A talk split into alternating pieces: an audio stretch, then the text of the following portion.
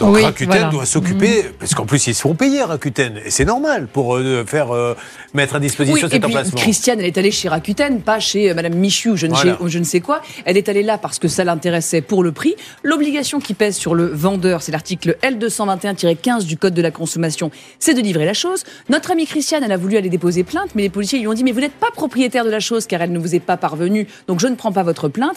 Et cherry on the cake, cerise sur le gâteau, euh, on, on bloque un petit peu Christiane car elle ne veut pas donner sa pièce d'identité parce qu'elle est un peu échaudée de toutes les usurpations d'identité. Et moi, je suis allée voir sur le site de la CNIL. Il faut savoir, c'est intéressant, votre cas, il nous apprendra quelque chose, qu'on n'est pas obligé de donner sa pièce d'identité, car on peut parfaitement justifier de son identité avec notamment son identifiant. Et là, j'ai noté que vous aviez payé par carte bleue, donc on sait que c'est vous. Et on peut aussi avoir, eh bien, euh, des éléments par rapport au compte par lequel on a le fait les tuyau, choses. donnez le tuyau à tous ceux qui Oui. suivent l'émission. Le- L'article de la CNIL, c'est quoi? c'est pas un article, c'est une recommandation de la CNIL. Quand on va sur le site, moi j'ai tapé doit- est-on obligé de donner sa pièce d'identité Et la CNIL, Commission nationale informatique et Ouais, liberté, bon. le gendarme de, de, de l'informatique, dit non, non, vous n'êtes pas obligé de donner euh, vos données perso et en, en l'occurrence la copie de votre carte d'identité. Nous on sait ici que ça, ça, ça crabouille.